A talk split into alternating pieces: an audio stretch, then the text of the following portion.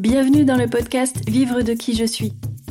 Je suis Laurence Hubert, graphiste indépendante, et ce qui me fait vibrer, c'est de faire rayonner la différence.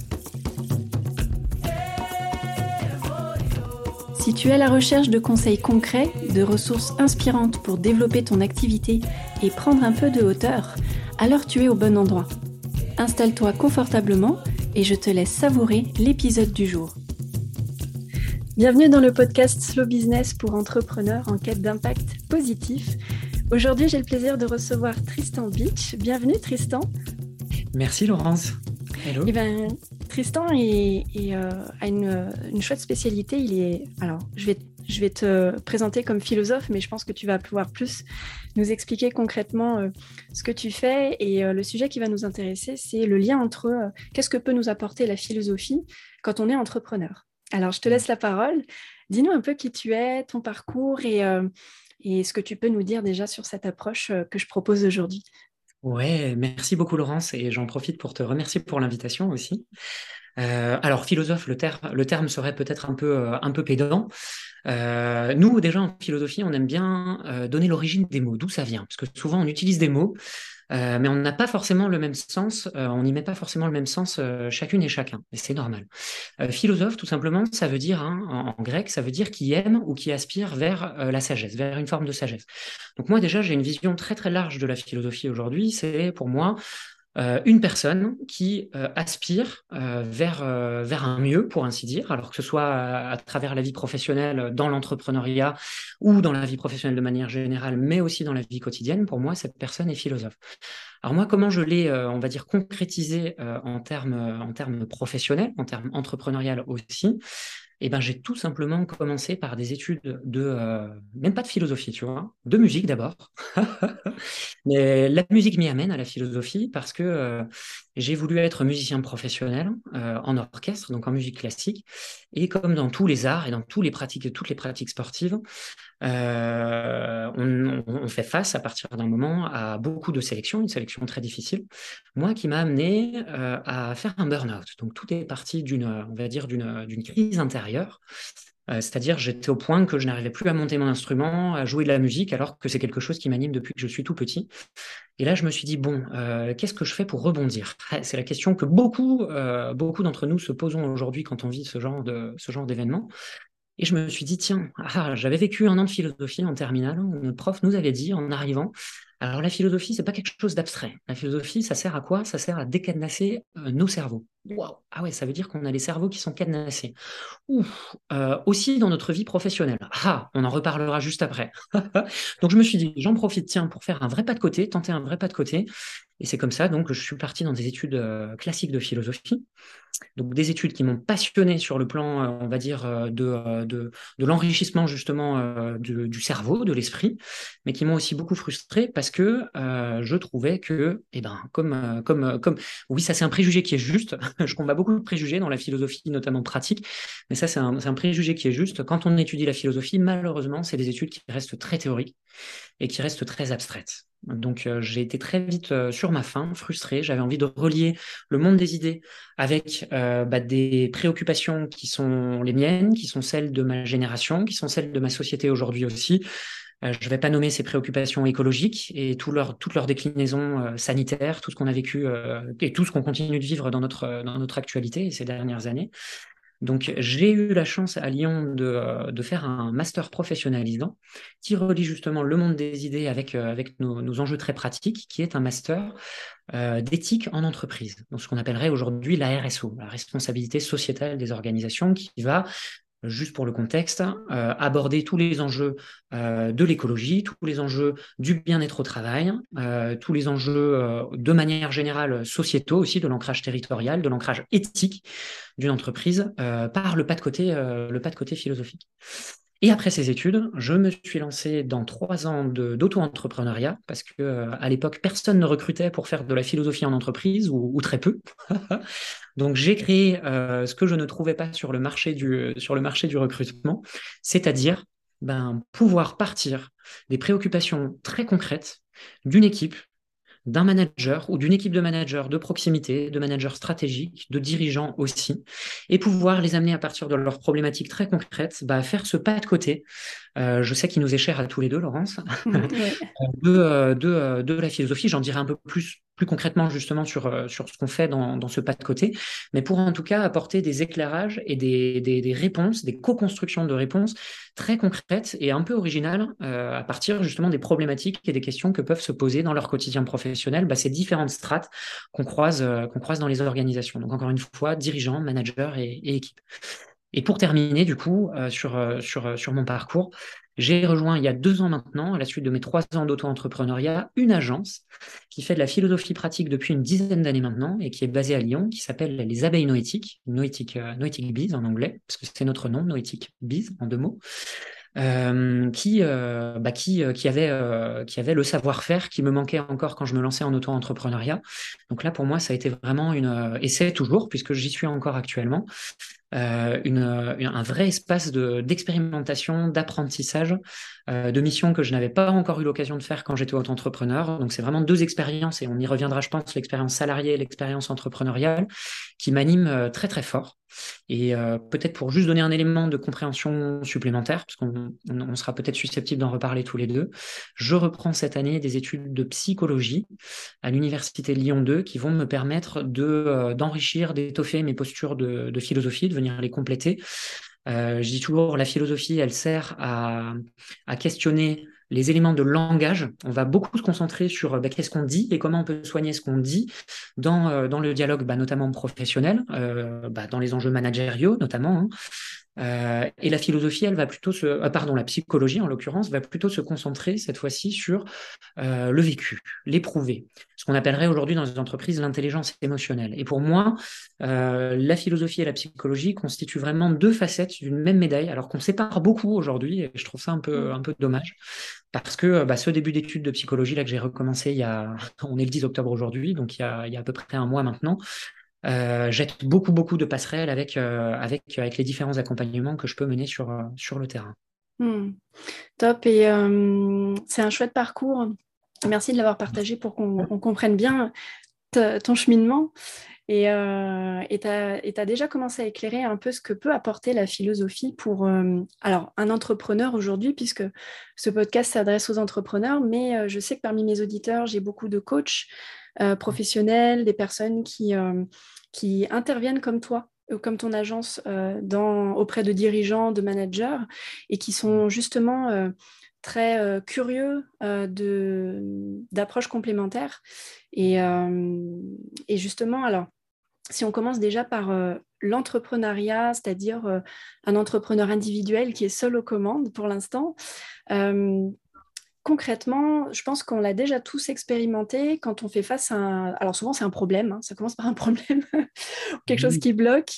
Euh, on, a, on a plein d'outils sous la main. Euh, euh, et, si je t'ai invité aujourd'hui, c'est parce que j'ai conscience que moi-même, je peux avoir des réflexions assez perchées, moi je me le dis comme ça, sur, pour éclairer un problème. Quand c'est de moi à moi, ça va. et j'ai l'intuition que j'ai eu l'intuition que le, euh, sans, sans, être formée en philosophie, ni diplômée, ni quoi que ce soit autre que mon bac littéraire, j'ai commencé à me dire, mais en fait, tout ce, tout ce cheminement que je fais pour moi-même, avec moi-même, c'est vachement philosophique. Et bon, ok, j'ai pas étudié Kant, Descartes et, euh, et tous leurs confrères, mais quand même, je sens qu'il y, y, a une sagesse là-dedans. Et. Mmh. Euh, et concrètement, est-ce que justement tu peux nous éclairer là-dessus? Je pense que je ne suis pas la seule. Et en quoi, selon toi, c'est pertinent euh, de faire ce pas de côté grâce à la philosophie quand on est entrepreneur? Hmm. Déjà, entreprendre, c'est quelque chose de courageux. Parce que euh, on, le, vit et on l'a vécu tous les deux. Euh, souvent, on veut apporter quelque chose de nouveau qui n'existe pas forcément sur le marché, ou on veut en tout cas au moins avoir, si quelque chose existe déjà sur le marché du travail, un facteur différenciant. Donc, euh, l'entrepreneuriat exige, en plus d'avoir des compétences, des savoir-faire, ce qu'on va appeler aujourd'hui des savoir-être. Hmm. Notamment autour d'eux, et c'est là où être philosophe quand on est entrepreneur, c'est hyper utile. Et encore une fois, je le redis, on est toutes et tous philosophes à partir du moment où on essaye de faire mieux les choses d'une certaine manière. Il y en a qui diraient, ah mais je fais de l'amélioration continue, donc je suis philosophe. Et ben moi, je leur dis, oui, oui, vous êtes déjà dans, la, dans une forme de philosophie. Et pour peu justement que vous osiez bah, euh, vous prendre soin d'une certaine manière des questions que vous vous posez dans votre, dans votre quotidien, parfois des questions existentielles aussi, parce que quand on est entrepreneur, ben, on est touché dans toutes les dimensions, ou pour mieux le dire, notre vie professionnelle nous touche dans toutes les dimensions de notre être. Donc être philosophe quand on est entrepreneur, c'est déjà euh, oser prendre soin et prendre le temps, je dis souvent prendre rendez-vous avec soi-même, euh, mmh. dans son emploi du temps bah, parfois très chargé, parfois pas chargé du tout d'entrepreneur. Euh, pour faire le point avec euh, ces questions qui nous taraudent, qui tapissent un peu le fond de, bah, nos vécus existentiels. Est-ce que je suis fait pour ça? Euh, Tout ce qui va être bah, parfois syndrome de l'imposteur. Est-ce que je suis le, est-ce que je suis vraiment pertinent? Est-ce que je suis légitime?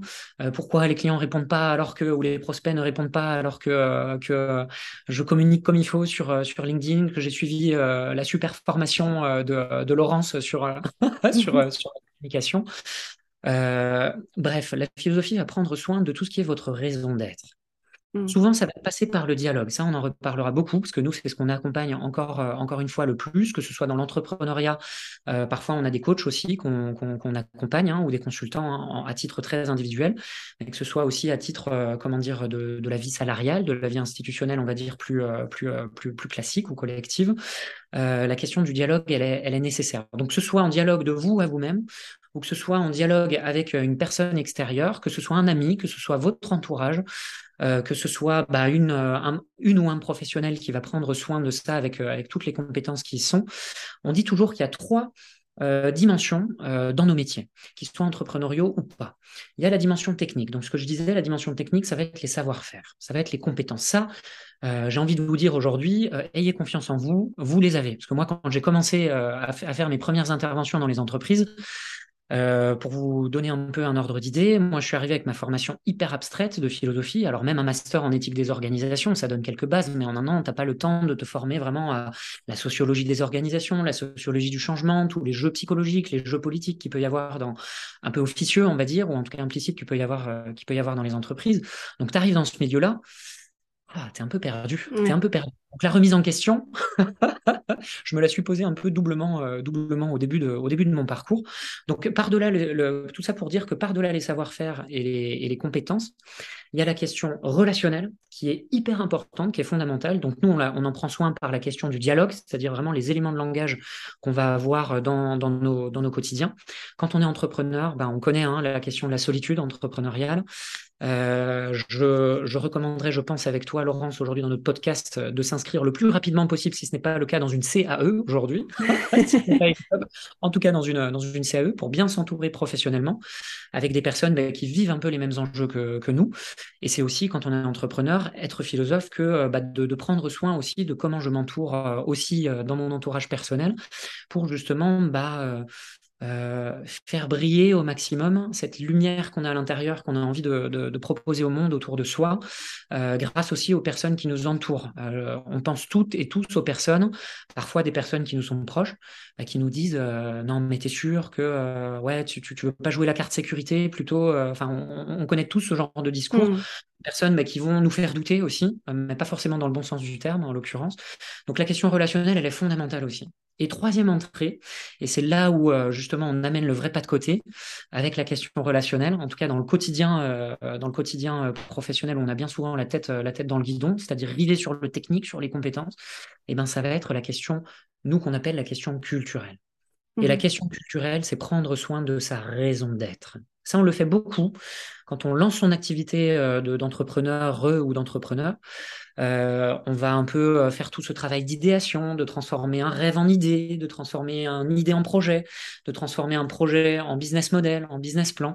Mais c'est toujours hyper important, euh, plus on évolue dans une activité si elle fonctionne ou si elle ne fonctionne pas, ou ne fonctionne pas à la hauteur des attentes, de toujours se reconnecter à cette raison d'être. La raison d'être, ça passe par le, bah, la fameuse question la plus puissante qu'on puisse se poser en philosophie, hein, mais en même temps, c'est une question difficile à se poser, le fameux pourquoi, c'est-à-dire dans quel but. Autrement dit, prendre soin de la question du sens. Le mmh. sens, c'est à la fois la signification de ce que je fais et à la fois de la direction aussi. Quand on dit le sens de quelque chose, à droite ou à gauche, tout droit, demi-tour, etc., dans ma vie, euh, dans ma vie d'entrepreneur ou dans ma vie professionnelle, ça pose aussi la question de la direction. Et nous, justement, bah, on propose, euh, quand on fait de l'accompagnement philosophique, et on se le propose à nous-mêmes aussi, euh, des outils qui permettent très concrètement et qui s'inspirent de pensées, de philosophes qui ont beaucoup réfléchi sur ces, sur ces questions-là, des philosophes qui, la plupart du temps, je le dis soit, soit dit en passant, hein, euh, nous, souvent, les philosophes, on se dit, putain, qu'est-ce qu'ils sont abstraits? Mais en même temps, les philosophes, souvent, c'est des résistants dans le sens où ils ont osé donner dans leur contexte des idées qui étaient complètement neuves, qui étaient complètement... Euh, à contre-courant souvent de leur contexte écologique. Je fais un clin d'œil à toutes les personnes qui osent, dans leur entrepreneuriat, mais pas que, bah, faire ses pas de côté et oser communiquer sur des valeurs bah, écologiques parfois qui ne sont pas, euh, comment dire, euh, adoptées encore aujourd'hui euh, réellement, concrètement par bah, tous leurs clients ou toutes les, comment dire, tout, toutes leurs Tout leur écosystème, ouais. Mm. Exactement, exactement. Donc ça aussi, encore une fois, c'est être philosophe, c'est être philosophe au quotidien. En tout cas, la question du sens, oui, c'est quelque chose qui est essentiel et la philosophie apporte des, des, des clés très très concrètes vis à -vis de ça. Mmh. Et, du coup, euh, tu vois, euh, je, fais exprès hein, d'être euh, dans, dans la découverte. Est-ce que je, me dis, peut-être que certains auditeurs vont se dire, mais en gros, c'est quoi? C'est-à-dire que dès que je vais me poser une question existentielle ou un pourquoi, il va falloir que j'aille relire alors, désolé, euh, pour les, noms de philosophes, ça date de mon lycée. Est-ce que je vais devoir relire Montaigne? Est-ce que je vais devoir relire euh, J'ai cité Descartes tout à l'heure parce qu'il est très. Euh, voilà, en France, on, l'entend souvent celui-là, mais. Et ça veut, tu vois, c'est. Le, premier truc qui vient, ça peut être ça, dire mais il faut que je révise, c'est eux qui ont toutes les réponses et j'ai juste à les lire. Comment je, ah, me dis bien que c'est pas, pas seulement ça. C'est une très belle question. J'adore les belles questions. Là, tu en as posé une très très belle. En effet, non, non. C'est pas aller lire ou relire, réviser, euh, on va dire les, grands auteurs. Et d'ailleurs, euh, la plupart du temps, quand moi je, suis susceptible de faire des coachings, je ne fais pas que des, liens de résonance avec les philosophes au sens très occidental du terme. Il m'arrive de parler aussi de philosophes orientaux. Euh, donc, on les, enfin, il y en a qu'on connaît un peu moins peut-être. Je parle de Lao Tse, par exemple, celui qui a dit bah, le voyage de milieu commence par un premier pas. Je dis ça aussi pour nos entrepreneurs qui ont beaucoup d'ambition. Et voilà, c'est là dessus c'est le premier à dire bah, il faut y aller humblement, un pas après l'autre, et, je vous promets que ça va marcher. Euh, ça passe aussi bah, par, euh, ça passe aussi par le Bouddha parfois. Ça passe aussi par des. Euh, aujourd'hui, ce, que les occidentaux ne considéreraient pas comme de la, en tout cas les, les, les occidentaux académiques ne considéreraient pas comme de la philosophie pure et dure, mais qui ont une démarche philosophique parce que eux aussi font ce pas de côté, font cette prise de recul, se perchent un moment parfois dans la montagne euh, comme, tu, comme tu le partageais tout à l'heure en élément de langage euh, à Laurence, pour justement bah, se poser les bonnes questions. Donc non, il n'y a pas besoin de lire. Il y a besoin de... Alors, s'il y a besoin de lire, c'est de lire en vous-même, donc ce qu'on appelle de faire introspection. Le premier pas de côté, moi je dis toujours, c'est un pas à l'intérieur de soi en fait. C'est un pas où on va se mettre en dialogue avec soi-même et on va prendre soin d'écouter cette petite voix euh, certains l'appellent l'intuition, d'autres l'appellent l'étincelle euh, divine, l'autre, euh, chacun, chacun le nomme à sa propre manière. Bref, d'autres l'appellent le talent. C'est cette voix intérieure qui parle et qui finalement nous dit et ça d'ailleurs, c'est Kant qui en parle très bien aussi. Il dit, bah, en fait, la morale, on n'a pas besoin de la chercher à l'extérieur. La morale, on l'a à l'intérieur de nous-mêmes. Socrate, il le disait aussi. Lui, il l'appelait son démon. Alors pas au sens négatif du terme, hein, mmh mais il dit à l'intérieur, j'ai une petite voix qui me parle, euh, et euh, d'ailleurs qu'il appelait aussi l'autre nom, mais qui a un beau nom qui s'appelle l'enthousiasme. L'enthousiasme au sens premier, c'est euh, ce petit Dieu qui m'habite, ce petit Dieu que j'ai à l'intérieur de moi, et qui est en fait cette petite voix qui va nous parler en vérité, par-delà le mental. Une fois qu'on essaye, qu'on arrive à faire taire le mental et à faire ce pas vers l'intérieur de soi, là on se connecte à la vraie lecture, qui est la, qui est la lecture de soi. Après, les philosophes, oui, ils vont donner des clés. Alors certains vont donner des clés cachées, que nous, notre travail philosophe-praticien, ça va être de traduire, euh, de faire émerger pour le traduire en un outil qui est très très concret. Hmm. Euh, parfois, ils donnent des clés qui sont, euh, qui sont très concrètes. Donc, par exemple, je prends l'exemple des stoïciens. Les stoïciens, ça, je l'amène beaucoup, par exemple, dans des analyses de pratiques professionnelles avec les équipes, avec des managers, avec des codires aussi. C'est un outil que je ramène assez souvent pour donner vraiment une illustration concrète. Euh, quand j'ai en face de moi des personnes euh, qui euh, se plaignent un peu de la conjoncture, qui se disent ouais mais les N plus 1, les super hiérarchiques ou la conjoncture, le contexte fait que la loi, on ne peut pas faire le, job bien, quoi. On ne peut pas le faire à la hauteur de, de, ce qu'on pourrait offrir. Et les stoïciens, par exemple, donnent une clé, mais qui est toute simple, qui génère un peu de nuance dans, dans, la réflexion individuelle et collective, mais qui compte vraiment, qui peut, qui peut, qui peut donner le change qui dit, et c'est Epictète notamment, pour voilà, les personnes qui auraient envie de chercher un peu, les, pour celles qui auraient le courage, comme toi, Laurence, d'aller euh, chercher dans les, dans les bouquins, euh, dans son manuel, justement, un manuel de sagesse pratique, hein, en l'occurrence, la première chose qu'il dit, il dit il faut apprendre ou réapprendre à distinguer ce qui ne dépend pas de nous de ceux qui dépendent de nous. Et aujourd'hui, il y a beaucoup de coachs, je vois beaucoup d'accompagnateurs euh, au changement professionnel qui ramènent cet outil, alors sans forcément savoir que ça, que, ça a une parenté, que ça vient euh, originellement des, stoïciens. Mais en tout cas, c'est une méthode qui permet de se dire, OK, en fait, tout mon contexte, le contexte dans lequel j'évolue, euh, même mon contexte entrepreneurial, ben, en fait, ne dépend pas de moi. C'est quelque chose qui va produire des imprévus, de la spontanéité. À des moments donnés, je vais être obligé de composer avec. Par contre, j'ai une petite une infime, une infime proportion de, de, ce qui se déroule autour de moi, mais qui va dépendre de moi. Et c'est sur ça, et uniquement sur ça, que je peux agir. Et à cette condition-là, je vais pouvoir atteindre ce que tous les entrepreneurs et tous les, tous les dirigeants d'entreprise aspirent. C'est peut-être avant même, avant même un chiffre d'affaires satisfaisant qui leur permet de vivre. Mm.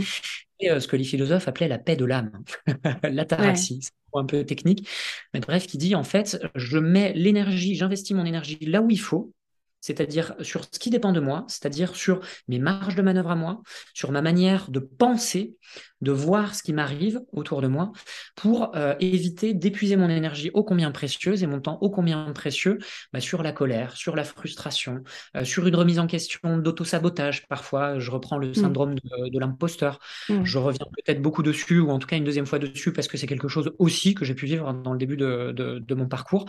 Et je vous promets, ça marche. Une fois qu'on le dépasse, ça marche, ça marche.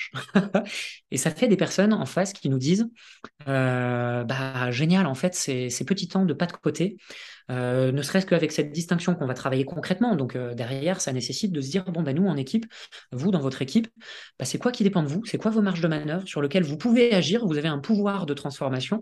Et c'est quoi qui ne dépend pas de vous sur lequel vous allez devoir faire un travail finalement de deuil, autrement dit d'acceptation?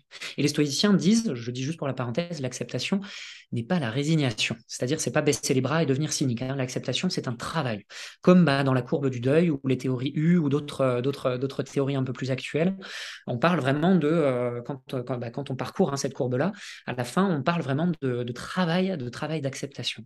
Mmh. Et ça donne des personnes en face qui, à terme, nous disent Ah ben non, c'est pas abstrait. Au contraire, ça nous permet soit de faire le ménage dans notre, dans notre, dans notre pensée collective, dans le management de l'intelligence collective ou euh, individuelle, dans les accompagnements individuels, dans les coachings, ou soit ça nous apporte, ou souvent les deux, ça nous apporte aussi une, une, une vraie bulle d'oxygène dans notre quotidien professionnel. Et souvent, les premiers, euh, les premiers clients que j'ai pu avoir me disaient, euh, à la fin de, à la fin des missions, me disaient, ou même des premières séances, me disaient Mais en fait, ça, c'est quelque chose qu'il faudrait qu'on s'autorise à faire régulièrement. Donc je le redis pour les entrepreneurs, prenez rendez-vous avec vous-même, si c'est pas toutes les semaines, euh, vous le mettez dans l'agenda, euh, c'est deux heures, euh, prenez deux heures au moins toutes les deux semaines, où vous faites le point justement avec, avec, avec cette raison d'être qui est la vôtre, comment elle a évolué au, gré des différentes expérimentations et des vécus que vous avez pu avoir, et prendre soin aussi, mais ça c'est encore une autre question, du dialogue et, et, et de la relation. Voilà. Et juste pour terminer sur ta question euh, primordiale, donc est-ce qu'on a besoin d'aller relire? Euh, Nous, on propose, enfin quand je dis nous, c'est les philosophes praticiens aujourd'hui hein, qui font des vraies mmh passerelles entre les textes et euh, les questionnements concrets qu'on peut se poser sur le terrain professionnel, qui soient existentiels ou qui soient parfois très très relationnels ou opérationnels. Euh, bah, c'est tout simplement de créer des outils, des outils la plupart du temps visuels. Donc, par exemple, pour le sens, euh, c'est Sénèque, encore un stoïcien, tiens, tiens, tiens, qui nous dit euh, Nul vent n'est favorable à celui qui ne sait pas vers quel port il navigue. Je le mm. redis, nul vent n'est favorable pour celui qui ne sait pas vers quel port il navigue, pour dire que cette question du sens, au moins de la direction euh, qu'on fait prendre à sa barque entrepreneuriale ou sa barque professionnelle, elle est ô combien fondamentale, sinon on se laisse balloter bah, par, les, par, euh, par, euh, par, les vagues, parfois par la météo aussi. Et ça, par exemple, cette citation, qui, euh, bah, qui se suffit à elle-même hein, pour, euh, pour, euh, mm. pour se donner déjà matière à réflexion sur le sens qu'on donne à ce qu'on fait en termes de signification et de direction, on l'a transformée, nous, dans ce qu'on appelle une carte du sens. Et on a une carte en huit dimensions euh, clés du sens qui nous permettent de nous poser les bonnes questions pour se dire bon bah ok mon horizon d'action est-ce qu'il est clair? Est-ce que mes valeurs d'action, valeur qui vient du latin valere, qui veut dire être fort, qui a donné le terme valeureux. Mmh. Les valeurs, c'est ce qui nous guide aussi dans la tempête et ce qui nous aide à tenir.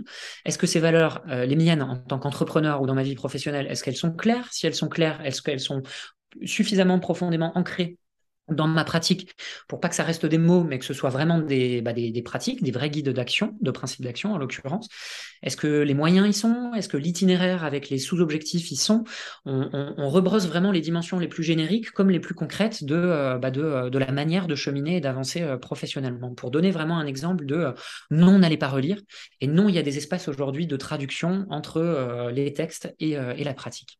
Hmm. Excuse-moi, j'ai encore été longue dans ma réponse. Non, mais c'est top parce que. Hum, non, non, merci parce que euh, tu, as pu euh, finalement répondre à toutes les autres questions aussi que, je m'étais préparée mentalement. donc, euh, non, c'est super. donc, du coup, si, j'essaye de. alors, c'est un essai, hein, de, on va pas synthétiser, mais en tout cas de, de focaliser sur des points qui me semblent hyper euh, parlant et important pour euh, des entrepreneurs que moi-même j'ai vécu, c'est finalement si, je leur dis avec mes mots, il n'y a pas besoin, il n'y a pas forcément besoin de partir de la sagesse des autres pour, euh, en tout cas pour se mieux se connaître et donc se reconnecter à son pourquoi, sa raison d'être. Tu parlais de la petite voix tout à l'heure, chacun l'appelle comme il veut.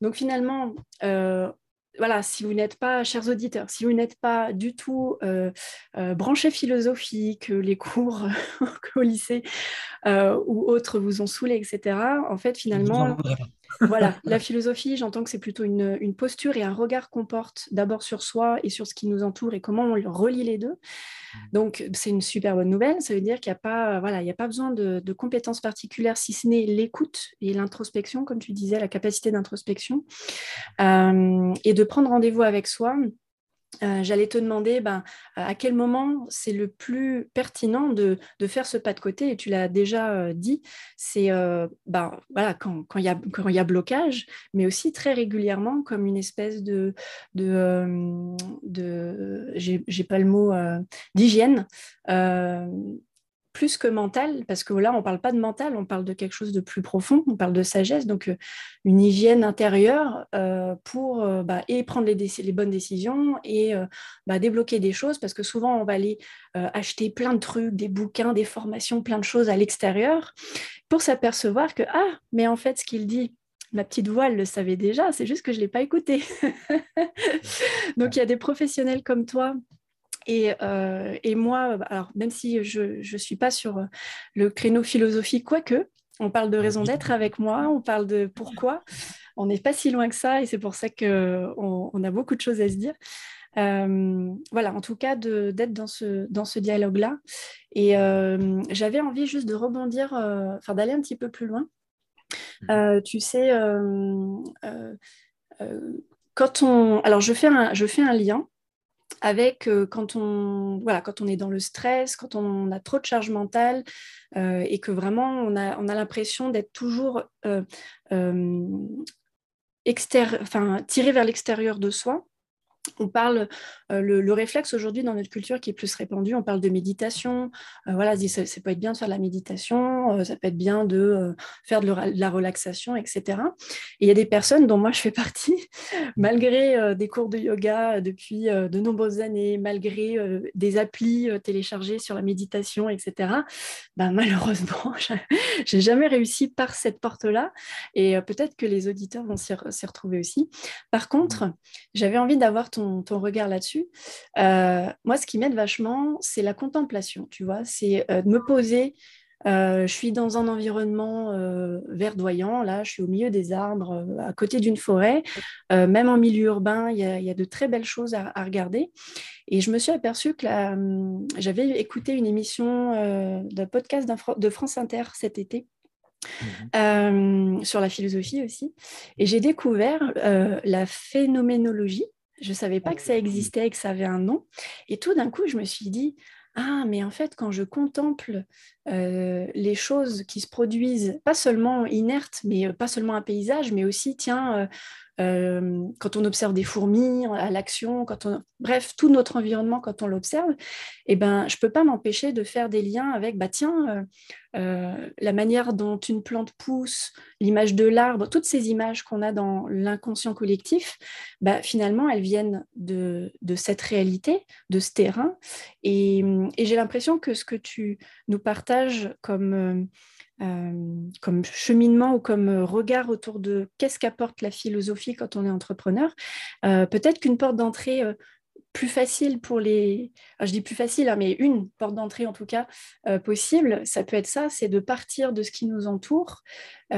et, et, de, le, bah, de voir l'écho que ça fait en nous et de voir ce mmh. que ça... et de voir quelle sagesse on peut en tirer. Qu'est-ce que tu en penses? Mmh. Ça résonne complètement. Ça résonne complètement et je trouve hyper complémentaire ce que tu viens de partager par rapport à ce fait de prendre soin de son intériorité, se reconnecter à son intuition. Euh, parfois, c'est quelque chose qui n'est pas forcément facile à faire. Voilà, on, peut ne pas avoir cette personnalité euh, qui, euh, qui est propice à vraiment se poser, fermer les yeux et essayer de se connecter à cette, cette petite voix intérieure qui est déjà en train de bouillonner. du coup, se poser avec un environnement, comment dire, qui va nous être inspirant, on parlait de relationnel, d'entourage. Alors, je parlais d'entourage humain tout à l'heure, mais ça peut aussi être de l'entourage non humain.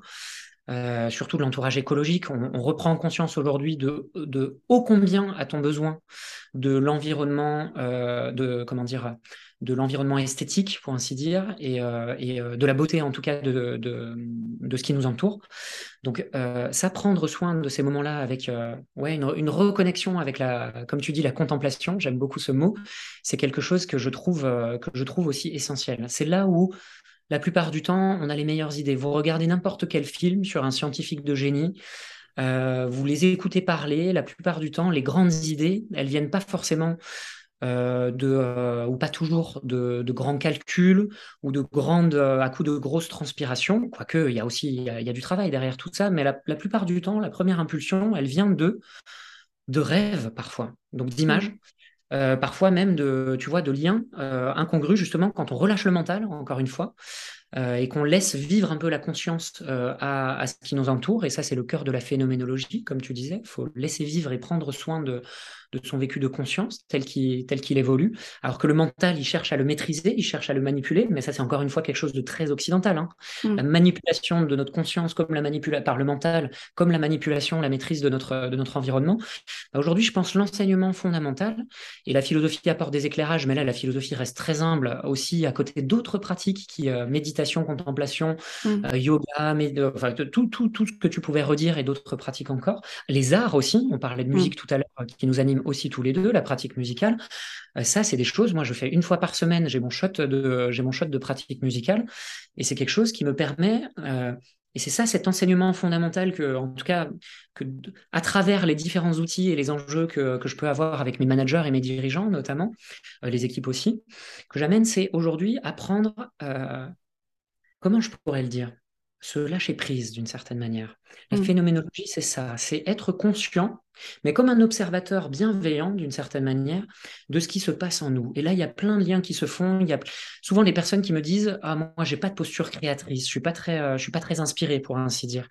Je leur dis, c'est pas une histoire de talent, c'est pas une histoire de don, c'est tout simplement une histoire de posture, une histoire de, euh, bah, finalement, euh, dans quelle configuration je me mets? Est-ce que je suis tout le temps dans la maîtrise, dans le mental, où je, ne me laisse pas finalement vivre intérieurement? Euh, Ou est-ce que au contraire, je me laisse des espaces? Ça peut être ça, un rendez-vous avec vous-même. Hein, c'est pas forcément s'asseoir et fermer les yeux, mais c'est euh, parfois c'est faire des dessins, de dessiner. Qu'est-ce qui vous passe par la tête quand vous réfléchissez encore une fois à votre euh, à votre pourquoi entrepreneurial, à votre raison d'être, à la manière dont elle évolue, à votre entourage entrepreneurial? Est-ce que vous êtes en train de vivre dans, dans la configuration de ce qui dépend de vous, de ce qui ne dépend pas de vous? Ça peut être du dessin, ça peut être de l'écriture, ça peut être une balade en forêt. Nietzsche, on a un philosophe, il avait une grosse, grosse moustache, hein, souvent on le reconnaît à ça, Nietzsche. Euh, Nietzsche, c'était un Allemand, il vivait au 19e siècle dans une, dans une Allemagne qui était très, très religieuse, très protestante. Et euh, lui, il a osé dire Dieu est mort. dans, une, dans une, dans une, dans une Allemagne très, euh, bah, très croyante, en l'occurrence. Donc, vous voyez, encore une fois, les, philosophes peuvent, être aussi à leur époque très, très, euh, très résistants, et, euh, pardon, très résistants et, en, et comment dire, en résistance avec, avec les idées de leur, de leur époque. Et Nietzsche, c'est le philosophe qui, alors pas le premier, mais c'est un des, des grands thématisateurs modernes, beaucoup s'en inspirent, parfois à tort et à travers aussi. Euh, de dire, bah, en fait, il faut affirmer, plutôt que de se laisser guider par des valeurs extérieures, et tu l'avais bien reformulé tout à l'heure, il faut venir affirmer encore une fois ses propres valeurs. Et lui, Nietzsche, disait, bah, moi, euh, mon inspiration, tout ce que j'écris, elle ne me vient pas euh, assis, le, pardon, j'allais dire les fesses sur une chaise, en train de, en train d'écrire et de, de chercher l'inspiration, bref, dans mes lectures.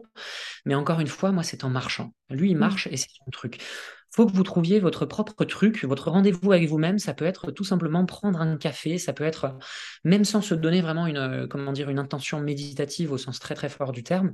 Mais bref, tout ce qui va vous permettre de vous reconnecter avec quelque chose de plus profond en vous. Souvent, j'ai l'image aussi, bah, quand on parle de barque, tout, à l'heure, on parlait de euh, se laisser guider ou pas par le, vent, par les flots. Il y a vraiment cette idée que, euh, mais tu l'as super bien reformulé, Laurence, du coup là, je vais faire de la redite, je suis désolé, mais je reprends l'image de l'océan, hein, de quand on est entrepreneur, quand on est dirigeant, c'est ô combien important, surtout les moments où ça va bien, plus encore que les moments où, euh, euh, on rencontre les obstacles, de en fait euh, oser se laisser un peu couler à l'intérieur de soi-même, parce que l'environnement profond d'un océan, il est toujours en paix, il est toujours paisible, pardon. Aussi, comment dire, violente puisse être la tempête en surface, bah, c'est ces moments-là, au contraire, on va se dire, tiens, on va se laisser un peu euh, poser, reposer, décanter à l'intérieur de nous-mêmes. Parce que là, vraiment, on a. Alors, après, il faut en faire l'expérience pour le croire. Hein. C'est l'expérience, comme tu l'as très bien dit, de la phénoménologie, en l'occurrence, qui est un courant de philosophie, mais qui a eu plein de répercussions aussi en psychologie.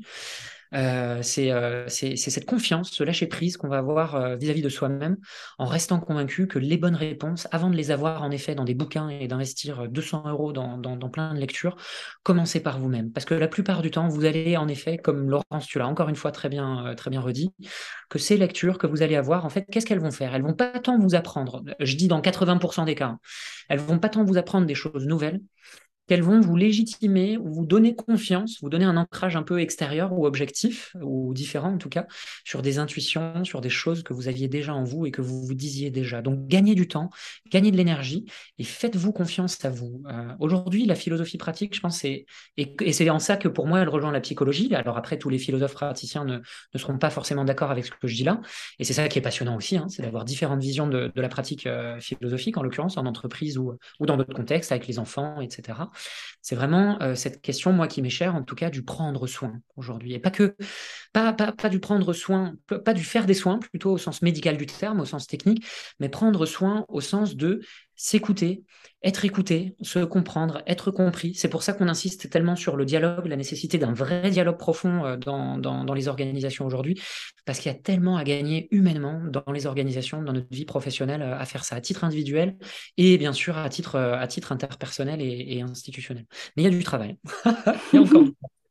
il y a du travail, mais je trouve que ça vaut le coup. Enfin, euh, c'est pas plus, c'est pas tant que je trouve, c'est que je peux témoigner que ça vaut le coup parce que euh, l'impact qu'on peut avoir autour de soi et sur soi est d'autant plus important euh, mmh. quand on fait ce travail-là et comme tu disais, même quand tout va bien, etc. Parce que j'allais te demander justement comment, quelle preuve on peut avoir pour les plus sceptiques que, euh, mmh. euh, que ça vaut le coup de prendre ce temps pour soi, de prendre soin, alors qu'on nous pousse à la performance, on nous pousse aux résultats, aux chiffres. Mmh. Voilà, on est, euh, dès qu'on devient entrepreneur, on, découvre tout un vocabulaire et de marketing et de croissance et tout ça.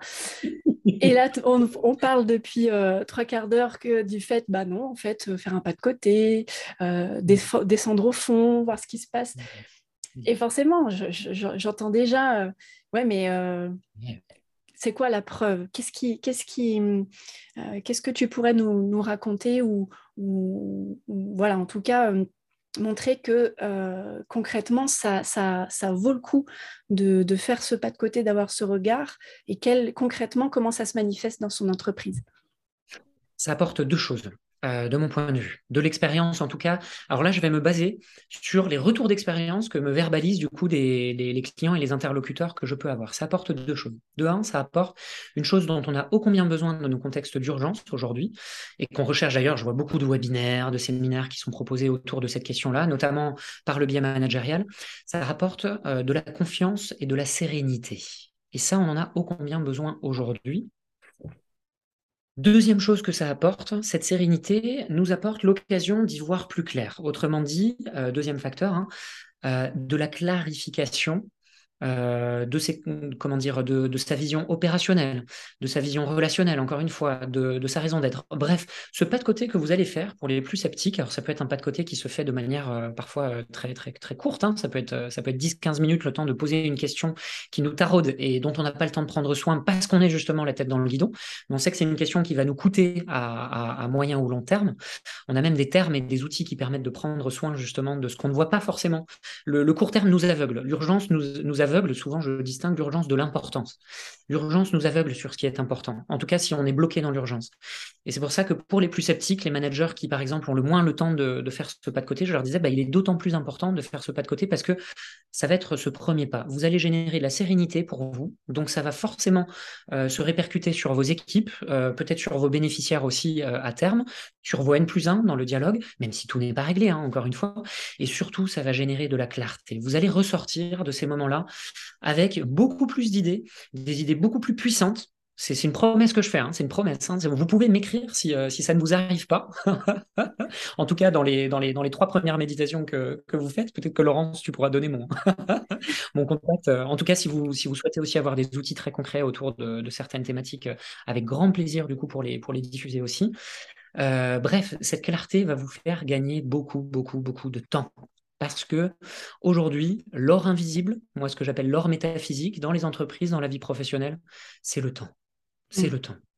Et euh, prendre un peu de temps pour en gagner beaucoup ensuite, c'est vraiment quelque chose qui vaut le coup. Alors, malheureusement, mon discours est impuissant dans le sens où tant qu'on ne l'expérimente pas, ou qu'on n'est pas convaincu de ça parce qu'on ne l'a pas expérimenté, c'est quelque chose qui reste abstrait. Donc, encore une fois, en praticien, je vous dis, bah, essayez de l'expérimenter et ensuite on en, reparle ensemble.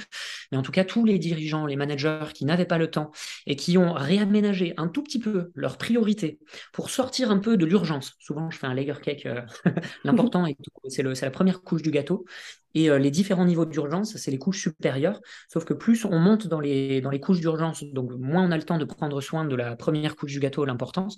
Et surtout, euh, en haut du gâteau, il y a la bougie, et pas la bougie très très cool pour le coup, c'est la bougie du burn-out. Donc il y a un moment donné où euh, on repriorise, on force un peu à reprioriser l'emploi du temps, le planning, très concrètement, euh, ne serait-ce que deux heures. Euh, moi, je commence souvent deux heures toutes les six semaines, tu vois, où on fait le point à deux avec le dirigeant ou avec le manager ou le membre de l'équipe, ou, etc.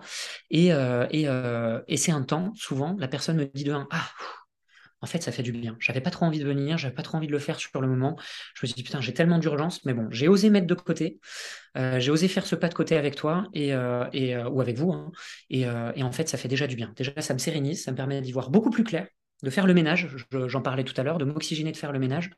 Et surtout, ça m'a donné des idées par le dialogue qu'on a eu pour, pour la suite. Donc, je dis toujours, le pas de côté, c'est un moment. C'est un moment aussi petit soit-il, c'est un moment où vous allez prendre non plus soin de l'urgence, mais de l'important. Et c'est un moment qui doit être en dialogue avec le, quotidien où on a la tête dans le guidon. Nous, les philosophes, ne croyez pas qu'on est toujours, enfin je dis les philosophes euh, dans nos métiers en tout cas, qu'on est toujours en mode euh, grosse prise de recul, à tout remettre en question. On n'est pas du tout comme ça, bien loin. Alors ça, pour le coup, c'est un préjugé que j'adore déconstruire, parce que nous, on, est, on, a aussi ces moments où on est au cœur de la vie. Il y a un moment pour tout. Ça, il y a un philosophe qui en parle très bien, Paul Ricoeur. Je dis son nom parce qu'il était président de l'université de Nanterre. Euh, sur euh, le début du mouvement social de mai 68, donc pour dire qu'il était aussi au cœur, de, des enjeux de, son époque. Et Paul Ricoeur, il dit il y a un temps pour agir. C'est ce qu'il appelle le temps de la morale, euh, c'est-à-dire là, on a des codes moraux qui nous font agir d'une certaine manière. Là, on ne va pas se poser de questions, on va agir. Mais pour que l'action ne devienne pas absurde, ne devienne pas bête, ne devienne pas maladroite, voire malveillante, désajustée par rapport à un contexte qui est en constante évolution, Paul Ricoeur nous dit on a besoin d'avoir des micro-temps, de ce que lui appelle des temps non plus de morale, mais des temps d'éthique. C'est des temps où on va s'interroger sur nos modalités d'action, soit individuelles, soit collectives. C'est ça que j'appelle, moi, prendre rendez-vous avec vous-même, prendre soin de votre intériorité. C'est des moments où vous allez faire un tout petit pas de côté en questionnement, mais non pas pour vous questionner éternellement et tomber dans des doutes euh, qui, mm. qui, vont pas faire sortir de la toile d'araignée de, euh, comment dire, de la réflexion, parce qu'il y en a qui tombent là-dedans aussi. Hein, et c'est une, une, vraie réalité, surtout dans les. Enfin, je, je, voyais beaucoup de mes confrères philosophes, malheureusement, dans mon cursus d'études, qui partaient un peu dans des, voilà, dans des méandres. Euh, voilà, je, mm. voilà. Bref. Et ça, je fais une petite pour euh, les entrepreneurs qui seraient tentés de, faire ça ou qui se détectent en train de faire ça. Ça peut s'appeler aussi de la procrastination. Ah oui, ça, oui, tout à fait, tout à fait. Ah il y a plusieurs facteurs derrière ça. Tu as tout à fait raison de le préciser. Mais bref, ces petits temps de questionnement, de clarification de votre pensée entrepreneuriale, de votre manière d'agir. Alors moi, je préconise, hein, parce que ça déploie la puissance de ce que vous pouvez faire avec euh, une accompagnatrice ou un accompagnateur extérieur, euh, ne serait-ce que parce qu'il a les compétences humaines pour vous accompagner, mais surtout ça fait toujours du bien d'avoir une voix extérieure à la vôtre euh, qui va vous donner d'autres perspectives auxquelles vous n'auriez pas forcément pensé. Euh, c'est quelque chose qui doit être un micro-temps, qui ne doit pas du tout empiéter sur votre quotidien professionnel. L'objectif, encore une fois, quand on parle de dialogue, le dialogue se fait à, au moins à deux. Hein. donc c'est un aller-retour mmh. entre, euh, entre deux dynamiques différentes. Et ça, c'est vraiment dans les entreprises dans lesquelles on a réussi à le mettre en œuvre, et parfois des entreprises très, très, très récalcitrantes en termes de management ou en termes de stratégie, euh, c'est des entreprises qui sont entrées dans un cercle vertueux en termes de, de, de, de prendre soin du facteur humain qui, qui ne le regrette pas aujourd'hui. Donc tout ce que je peux vous dire, les plus sceptiques, c'est oser. Euh, quand on est sceptique, on est en général, on aime bien expérimenter. Pour, euh, je, ne crois que ce que je vois, comme dirait l'autre. Euh, eh ben, expérimentez-le. Et expérimentez-le si vous ne l'avez pas encore fait. Je, vous promets que ça a une valeur ajoutée très très forte. eh ben, je trouve que ça fait une magnifique conclusion, invitation. On reste pas dans la théorie. Tu nous invites tout de suite à, passer à la pratique et je trouve ça génial. Euh, je pense qu'on pourrait encore passer des heures à, échanger là-dessus. Oh, pourquoi pas pour un prochain thème, un prochain épisode. Merci beaucoup Tristan euh, pour cet éclairage et, tout ce que tu as apporté dans, cet épisode. Euh, je mettrai euh, les ressources que tu souhaites partager en description de, l'épisode du podcast. et, merci encore d'avoir accepté mon invitation. C'était un chouette moment. voilà, mais tout c'est même plus du plaisir, toute la joie était vraiment pour moi. Merci pour ce partage Laurence et pour tous nos échanges et nos échanges à venir j'espère aussi. Super, à bientôt. Et merci à toi cher auditeur pour ton attention. J'espère que le sujet d'aujourd'hui t'a plu. Si tu as apprécié cet épisode, je t'invite chaleureusement à me soutenir en me laissant 5 étoiles et un commentaire sur ta plateforme d'écoute préférée. Dans tous les cas, je serais vraiment ravie de poursuivre la discussion avec toi. Tu peux justement me retrouver sur Instagram, LinkedIn ou bien découvrir les coulisses de mon propre développement en t'abonnant à ma newsletter. Toutes les ressources dont j'ai parlé pendant l'épisode sont disponibles dans la description. Je te souhaite une excellente journée et je te dis à très vite pour un prochain épisode.